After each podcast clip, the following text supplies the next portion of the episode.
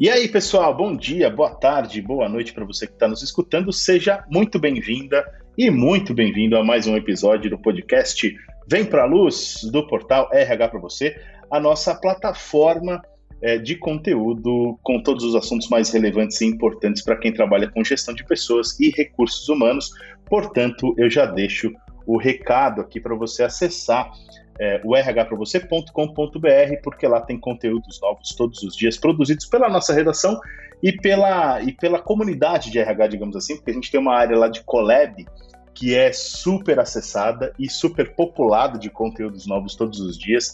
Então, tem muita gente que é expert em RH, aportando conteúdo lá no RH para você sempre. Então, fica o convite para você consumir todo esse conteúdo e fazer comentários e tudo mais. É claro que também a interatividade é super bem-vinda, portanto, também fica o convite para você seguir o RH para você nas redes sociais. A gente está no Facebook, tem Instagram, tem canal no YouTube, tem um grupo no LinkedIn com mais de 30 mil profissionais de RH trocando ideias todos os dias por lá. E então também vale a pena ficar ligado. E o último recado, como vocês já sabem, é também é, se inscrever, né? Clicar em assinar ou se inscrever aí no feed do podcast, no tocador de sua preferência, pode ser o Spotify, o Deezer, o Google Podcasts, o Apple Podcasts, o SoundCloud, não importa, em qualquer tocador desses que eu falei, entre outros, na verdade, você pode clicar em assinar o feed do podcast, assim a gente aparece na sua tela inicial sempre que tem episódio novo na área, e isso acontece, como vocês já sabem também, toda segunda-feira cedinho, entre 7 e 8 da manhã, tem episódio novo para a gente começar a semana lá em cima, ou lá embaixo, depende do tema, mas o tema de hoje é bom, é um tema para a gente refletir e a gente vai falar sobre saúde mental. Você sabe que esse é um tema muito caro aqui para a gente, a gente tem falado de saúde mental constantemente. Esse, se eu não estou em erro, já é o sexto ou o sétimo episódio que a gente grava sobre o tema da saúde mental, mas hoje a gente traz um recorte diferente, porque a gente vai falar sobre como o estado da saúde mental das pessoas, dos profissionais que trabalham é, no segmento de diversidade e inclusão. E aí eu devo contar para vocês que a gente fez, em parceria com a Tri Diversidade, que é uma consultoria, a gente fez uma pesquisa justamente para radiografar o estado das coisas para quem do, da saúde mental, né, de, de quem trabalha com, com diversidade e inclusão. E aí eu trouxe duas convidadas muito especiais para a gente comentar os resultados que a gente que a gente alcançou com essa com essa pesquisa. Eu começo apresentando para vocês a Letícia Rodrigues, que é sócia fundadora da Tridiversidade. Letícia, obrigado por topar estar tá aqui com a gente, participando do episódio. E, e por topa, ter topado também fazer a pesquisa em conjunto com a gente. Oi, Daniel, obrigada pelo convite aí para participar do episódio. Muito interessante esses dados que a gente vai discutir, né? Com certeza, tem muito dado legal e eu tenho certeza que quem está ouvindo a gente vai vai se surpreender com alguns desses resultados. E está aqui com a gente também a psicóloga e consultora da Tridiversidade, ela é especializada em desenvolvimento também, que é a Aline Craveiro. Aline, brigadão por estar tá aqui com a gente também, por ter tirado um tempinho para participar deste episódio. Oi, Daniel, é um prazer. Obrigada também pelo convite. É uma conversa necessária, né? Bem importante realmente para esse momento e, e nesse contexto. Com certeza, Aline. A gente que te agradece muito e bora para o nosso bate-papo.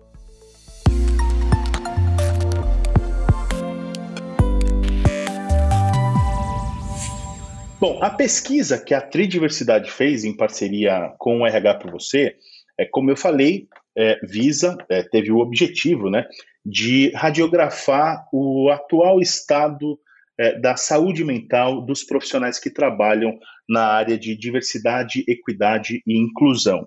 E foi justamente isso que a pesquisa fez, e ela foi dividida em três blocos, digamos assim, temáticos, e aí eu já começo é, organizando a nossa conversa nesses três blocos que a pesquisa respeitou, que a pesquisa seguiu. Primeiro, a gente, é, a gente entende quão diverso é o time é, é, é, são as pessoas que trabalham com diversidade e inclusão. Quer dizer, qual é o perfil dessa galera? O segundo bloco vai ser um pouquinho da relação dessa galera com o próprio trabalho, com, com, é, com abertas as empresas estão para esse tema e para ouvir quem trabalha com diversidade e inclusão.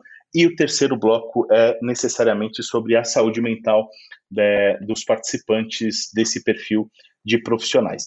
Portanto, eu começo perguntando para Letícia, e aí convido você, Letícia, para para abrir os números para a gente, né, e contando um pouquinho dos, do, que foi, é, do que foi achado na pesquisa, é, sobre justamente o perfil de diversidade, né, o perfil é, é relacionado a quem trabalha com diversidade e inclusão, é, porque eu acho que é uma pergunta importante que, que, a, que o estudo é, buscou responder, que é justamente isso, né? Quão diverso é o perfil de quem trabalha com diversidade? E aí, Letícia, o que, que você tem para contar para a gente?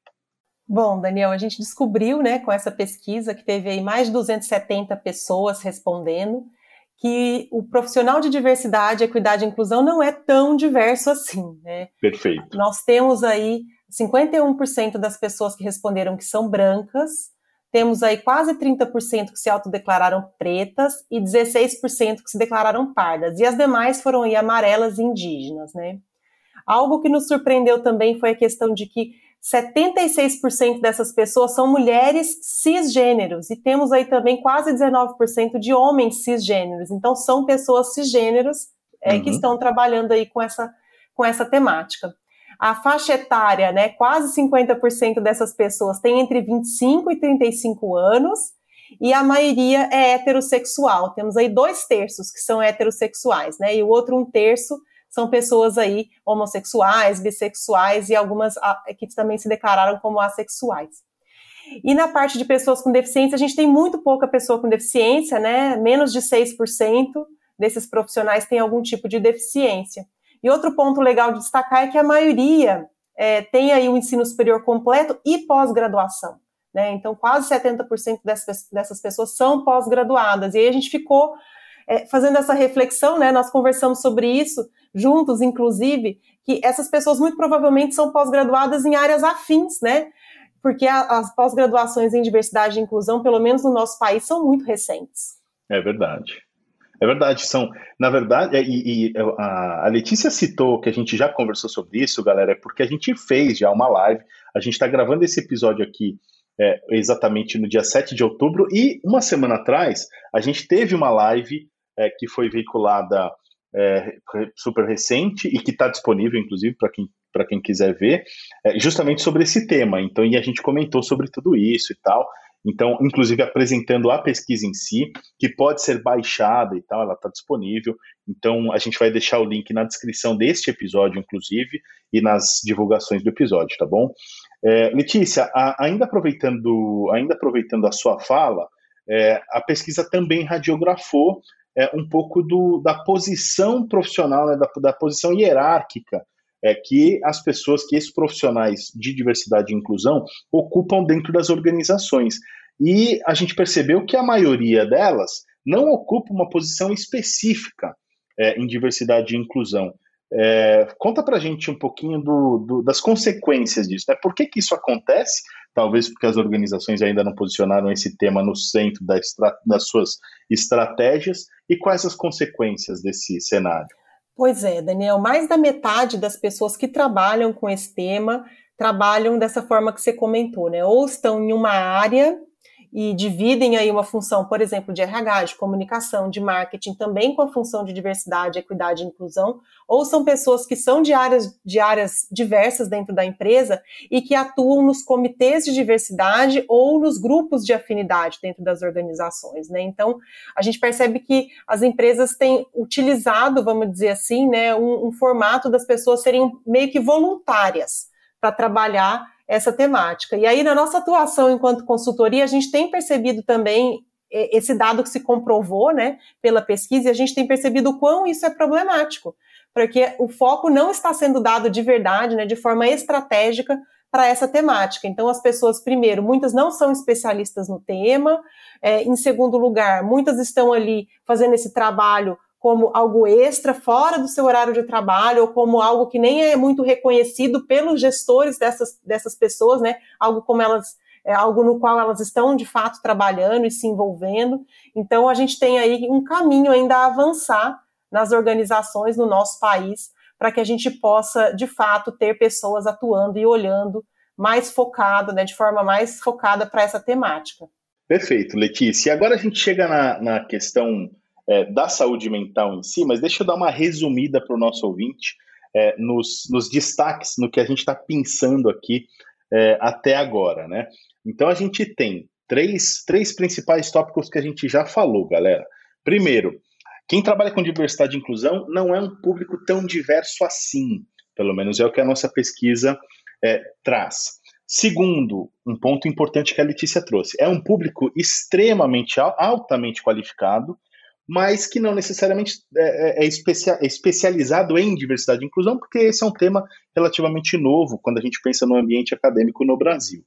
Então, provavelmente, essa galera é altamente capacitada em temas correlatos, em, em, em assuntos afins, como a Letícia destacou.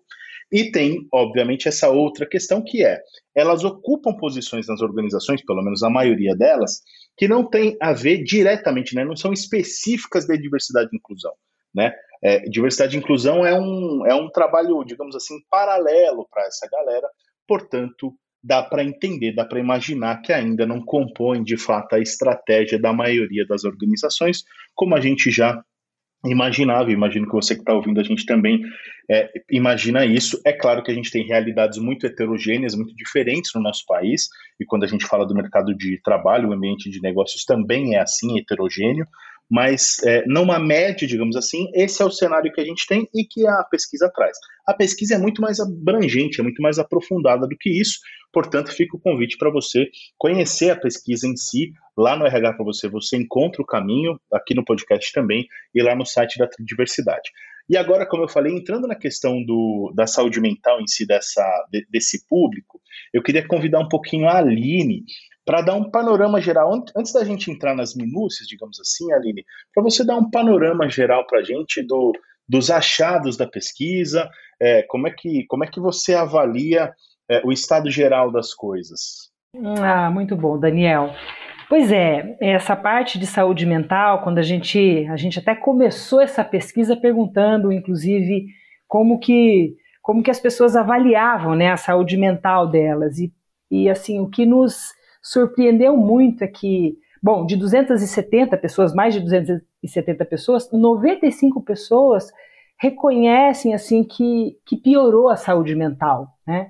Tá. É, bom, olhando a pesquisa como um todo, o que, que isso significa? Significa que, bom, bom, a parte de equilíbrio, tanto do aspecto da vida pessoal quanto é, da vida profissional, ou da, do sono, da alimentação, é, de como ela se relaciona com a equipe dela, de como a liderança apoia. Então, vários aspectos foram é, questionados, aprofundados, justamente para a gente aprofundar essa conversa e identificar o que mesmo é, dispara é, esse desequilíbrio e, e, esse efeito na saúde mental, né? De uma, de uma maneira geral, eu falaria isso. Perfeito, Aline. E Letícia, é, na, nossa, na nossa live anterior, a gente justamente pensou essa informação que eu vou compartilhar agora, que é o, o lance do. É, em geral, a gente tem um terço das pessoas é, dizendo que tem uma questão de saúde mental para ser trabalhada. Né? Eu pensei alguns dados aqui: 35,7% é, dizem estar em desequilíbrio quando, quando o assunto é vida pessoal e vida profissional, por exemplo, e 34,4% diz que a sua saúde mental piorou, que é o que a Aline estava falando. É, como é que você interpreta esse cenário, hein, Letícia? Você trabalha com diversidade. É, a gente tem uma, uma noção, uma ideia de que a galera que trabalha com diversidade é, tende a ser, sei lá, justamente por trabalhar com algo é, cheio de propósito, né? Com algo que tem a ver com, sei lá, um, um valor maior, né? Alguma coisa que dê um sentido maior para tudo. É, que normalmente as pessoas vão ser mais leves, vão, vão estar mais mais é, equilibradas, digamos assim, e não é necessariamente aquilo que a gente encontra na pesquisa, né, Letícia? Exato, Daniel. É, muito assim, do nosso dia a dia, e até um dos motivos né, para a gente ter começado esse assunto aí entre a TRI, entre vocês, para fazer essa pesquisa, veio do que a gente tem ouvido das pessoas que trabalham com isso, né? E acabou aparecendo na pesquisa também. Então, tem várias, várias questões envolvidas. Né? A primeira é o próprio fato das empresas não estarem tratando esse, esse tema de forma estratégica. Né? Então, as pessoas estão é, em várias áreas sobrecarregadas, mas a gente confirmou que, que as pessoas que trabalham nessa área também estão sobrecarregadas. E muitas vezes exercendo a sua função, é, exercendo essa função de diversidade é, como hora extra, totalmente fora do seu escopo do seu escopo principal. Outro Sim. ponto é que por conta dessa questão da falta de estratégia, né, de ser um ponto estratégico, tem a questão do orçamento. Muitas vezes não há orçamento é, que, que condiza, né, que seja condizente com todas as ações que a empresa quer realizar. Então, o profissional também tem que ali se desdobrar, né, para dar conta. É, outras vezes o que apareceu é que a, as pessoas a, acabam tendo aí uma, uma, cobrança, né, de que esses profissionais façam uma mudança rápido, né, que as questões de a empresa se tornem diversa, inclusive da, da noite para o dia, mas que é uma questão cultural, né, então existe uma transformação, é algo de médio e longo prazo. E aí, tem, além disso, a, a, gente percebe muito que esses profissionais, algumas vezes, pertencem a alguns grupos minorizados, como a gente viu aí no, na, na, estatística que a gente falou no começo, né? E essas pessoas acabam descobrindo ao longo do trabalho com diversidade, equidade e inclusão questões que elas passaram ou revivendo aí questões da sua vida, questões aí de opressão, de assédios e, e, outras questões que vivenciaram. Então acaba se tornando aí um pouco pesado, né, para elas, além de conviver com questões que outros colegas da empresa trazem, né? Começam a ver aquela pessoa como uma referência e vem contar ali questões que estão passando. Então acaba que o dia a dia delas acaba sendo um pouquinho pesado mesmo. E tão pesado, né, é, Aline, que é, a pesquisa mostra que existe uma baixa grande de energia desses profissionais ao longo do dia, né? Quer dizer, a maioria respondeu que termina o seu dia de trabalho com, com a energia, sentindo que sua energia está mais baixa, que eles estão mais cansados e tudo mais. É, eu acho que tem tudo a ver com o que a Letícia trouxe, né, Aline? É verdade, Daniel, é verdade. E esse dado chamou bastante atenção para gente. E aí eu estava é, resgatando a minha memória, porque assim, quando a gente fez a pesquisa, é, no final, a gente pediu a comentários assim dos principais desafios, né? Eu acho que esse, esse resultado complementa um pouco esse olhar que a Letícia trouxe, que é assim, o quanto nesse contexto é, tem uma desmotivação por parte da empresa como um todo para debater esse assunto, né? É, e, e, até assim o medo de retaliação dessas pessoas, o quanto eles lidam com frustração, né? Então, eu fico pensando numa rotina mais extenuante como essa, que você enfrenta barreiras. Como que é chegar no final do dia, né? É claro que a gente vê que tem um propósito, tem uma bandeira, às vezes tem uma, uma conexão até com a própria biografia dessa pessoa, tá certo? Que ela se, se propõe a fazer transformação nos contextos, mas ela enfrenta esses, esses grandes desafios e isso reflete diretamente nessa energia, né? olhando também para essa coisa do sono, da alimentação, que foi um dado que a gente levantou, quer dizer, como que, como que a pessoa busca esse equilíbrio, qual que é o volume de trabalho, que efeito que tem dentro desse, desse contexto organizacional, né? enfim, isso tudo contribui diretamente. Né? Com certeza, com certeza, e a pesquisa realmente traz todos esses dados relacionados a, a esse desequilíbrio, né? Alimentação, sono tem tudo a ver com isso, sem dúvida e, e realmente tem muito dado legal ali na pesquisa para gente, é, a gente interpretar. É, queria convidar a Letícia para falar um pouquinho sobre o reconhecimento e valorização por parte dos líderes corporativos de quem trabalha, né, dos profissionais envolvidos com, com DEI, né, diversidade, equidade e inclusão. É, o que, que, a pesquisa mostra para a gente nesse sentido de valorização? Esses profissionais estão se sentindo valorizados, eles são escutados pelas lideranças. O que, que a pesquisa mostrou para a gente, Letícia? Bom, a gente conseguiu perceber que há vários profissionais, né? Uma parte grande desses profissionais não, não acham que estão sendo aí respeitados ou valorizados, né, pela sua tá. liderança tá. ou respeitados dentro da organização.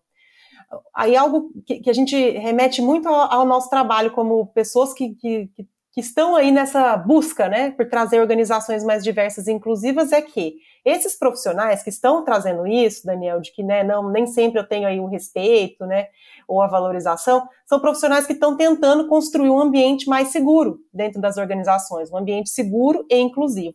Mas muitas vezes, para elas, esses profissionais, para essas pessoas mesmo, esse ambiente não traz toda essa segurança. Então, é algo que dificulta ainda mais o trabalho delas, né, dessas pessoas. Com certeza. E eu, eu, quando você fala de ambientes não seguros, eu até rascunhei aqui alguns dados: 51,4% de quase sempre e sempre e 20,7% de às vezes é, não, não se sentem seguros psicologicamente e fisicamente dentro do ambiente de trabalho, gente.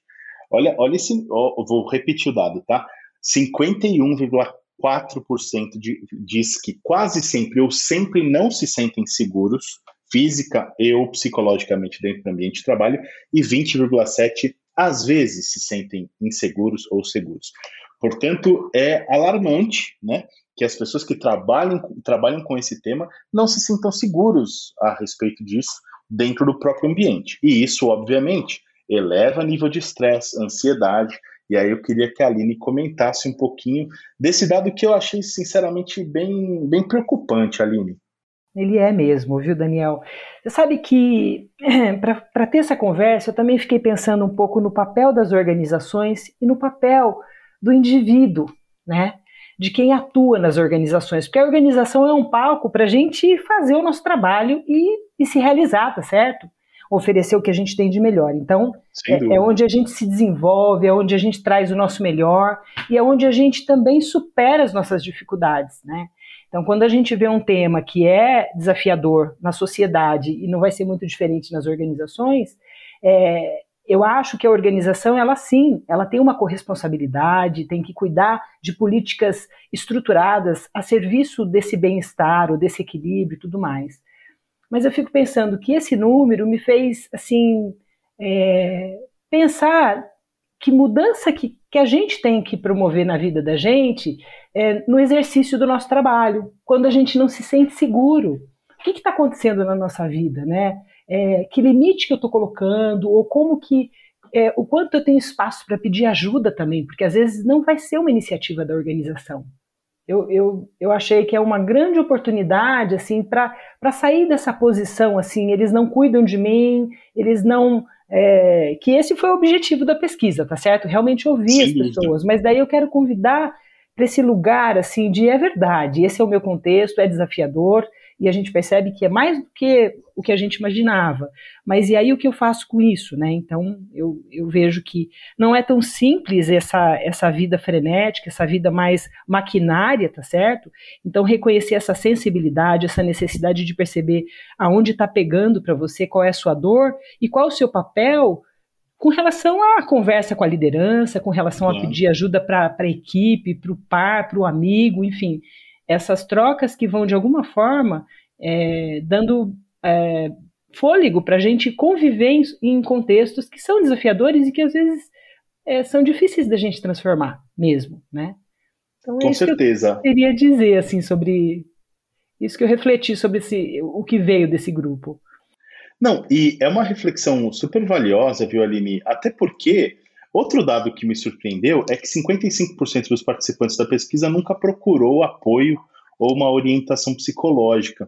Quer dizer, é, eles não acionam os pares ou liderança e tal, não sei o que, né, assim, ó, levantam a mão, falam, ó, oh, preciso de ajuda e tal, e, e também, e também é, não estão necessariamente abertos.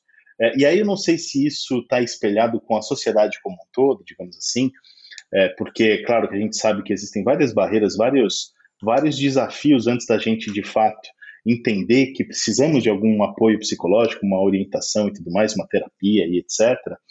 É, mas é, para esse público, que é um público altamente é, é, qualificado, é um público que trabalha com o tema de, de, diversidade, equidade, inclusão, quer dizer, você, você imagina que é um público muito mais aberto e sensível às questões, por exemplo, de busca pelo autoconhecimento e tudo mais, mas eu fiquei surpreso com o fato de que mais da metade, 55%, nunca procurou apoio e orientação. É, é, como é que você interpreta esse dado, Aline? Você sabe que eu, eu concordo, assim, que isso se estende à, à sociedade, Daniel. Eu acho que, de uma maneira geral, existe um preconceito ainda. Você sabe que eu estava lembrando da minha formação. Eu me formei em 96. E, e naquela época existia, a gente brincava na faculdade de psicologia, assim, enquanto é, quem faz terapia é louco, né? Tinha essa coisa, esse preconceito é, com relação a esse desequilíbrio mental, emocional e tudo mais, né? Muita piada e tudo mais. E, e isso se estende até hoje, tá certo? Muito tempo se passou. Então, é, eu acho que existe sim uma barreira. Claro que eu vejo um movimento muito grande de busca de autoconhecimento. Bom, eu sou terapeuta, eu trabalho com desenvolvimento de pessoas, aposto nesse caminho, é, tenho muitos clientes e, e, mas assim são muitos medos envolvidos, porque investir no seu autodesenvolvimento, na sua transformação, reconhecer as suas dificuldades é, é um desafio, é um ato de coragem. Então, muitas vezes é, um, é difícil. Então, tem essa coisa do medo do julgamento, de realmente não estar tá preparado para ver. A gente vive numa sociedade e que tem muita coisa certa e errada, essa coisa é, da, da, questão do julgamento, e também assim, eu preciso ser bom. É como se o, o, o ruim tivesse sempre fora. Eu tenho que ser saudável, eu tenho que ser um monte de coisa, e na verdade a gente não é nada disso. A gente a gente vai encontrando maneiras de se acomodar e de se reconhecer como a gente é e quanto mais a gente percebe as nossas dificuldades, os nossos medos, as nossas fragilidades,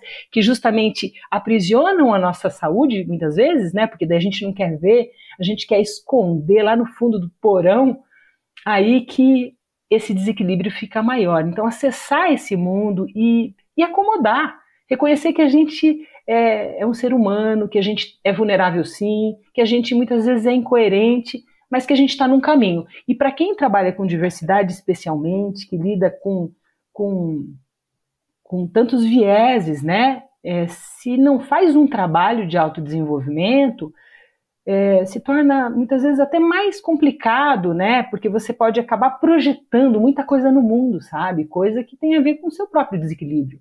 Né?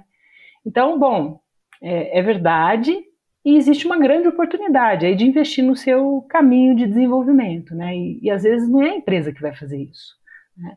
E se a empresa faz, ela também é feita por uma liderança que muitas vezes investe no seu autodesenvolvimento e assim vai, né? É isso aí, Aline. É, bom, eu, eu, o nosso tempo está tá se esgotando. Eu quero agradecer imensamente a participação de vocês, Aline e Letícia. Acho que foi um bate-papo muito gostoso e, de novo, né? A gente tem dados aí muito valiosos, muito importantes para compartilhar com a nossa audiência. Eu espero que você tenha gostado aí também, viu, querido ouvinte. Letícia, é, super obrigado, muito sucesso para você, parabéns pelo trabalho que você desenvolve à frente da Tridiversidade e vamos para as próximas, porque com certeza a gente tem outras pesquisas para fazer juntas, outras parcerias, digamos assim, para celebrar, Letícia. Muito obrigada, Daniel. Com certeza temos mais aí a investigar, tanto desse público quanto de outras questões da sociedade. É isso aí. Aline, obrigado também por ter tirado um tempinho para participar com a gente. Parabéns pelo trabalho e muito sucesso para você. Obrigada, Daniel. Muito obrigada.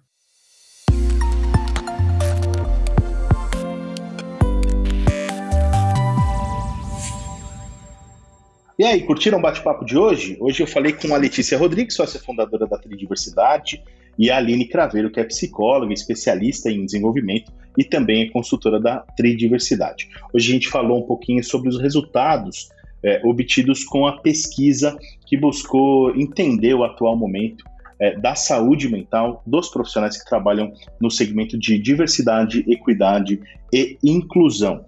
De novo, fica o convite para você acessar o RH para você e ali você vai encontrar um post relacionado à pesquisa, que tá, na verdade apresenta todos os dados da pesquisa, e aí você pode inclusive baixá-la se você quiser.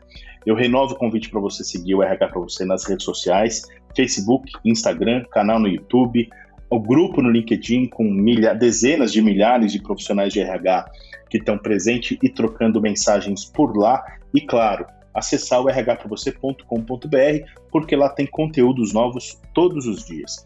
Mais uma vez, eu espero que você tenha curtido o nosso bate-papo de hoje. Desejo uma semana excelente para você, um grande abraço e até o próximo episódio.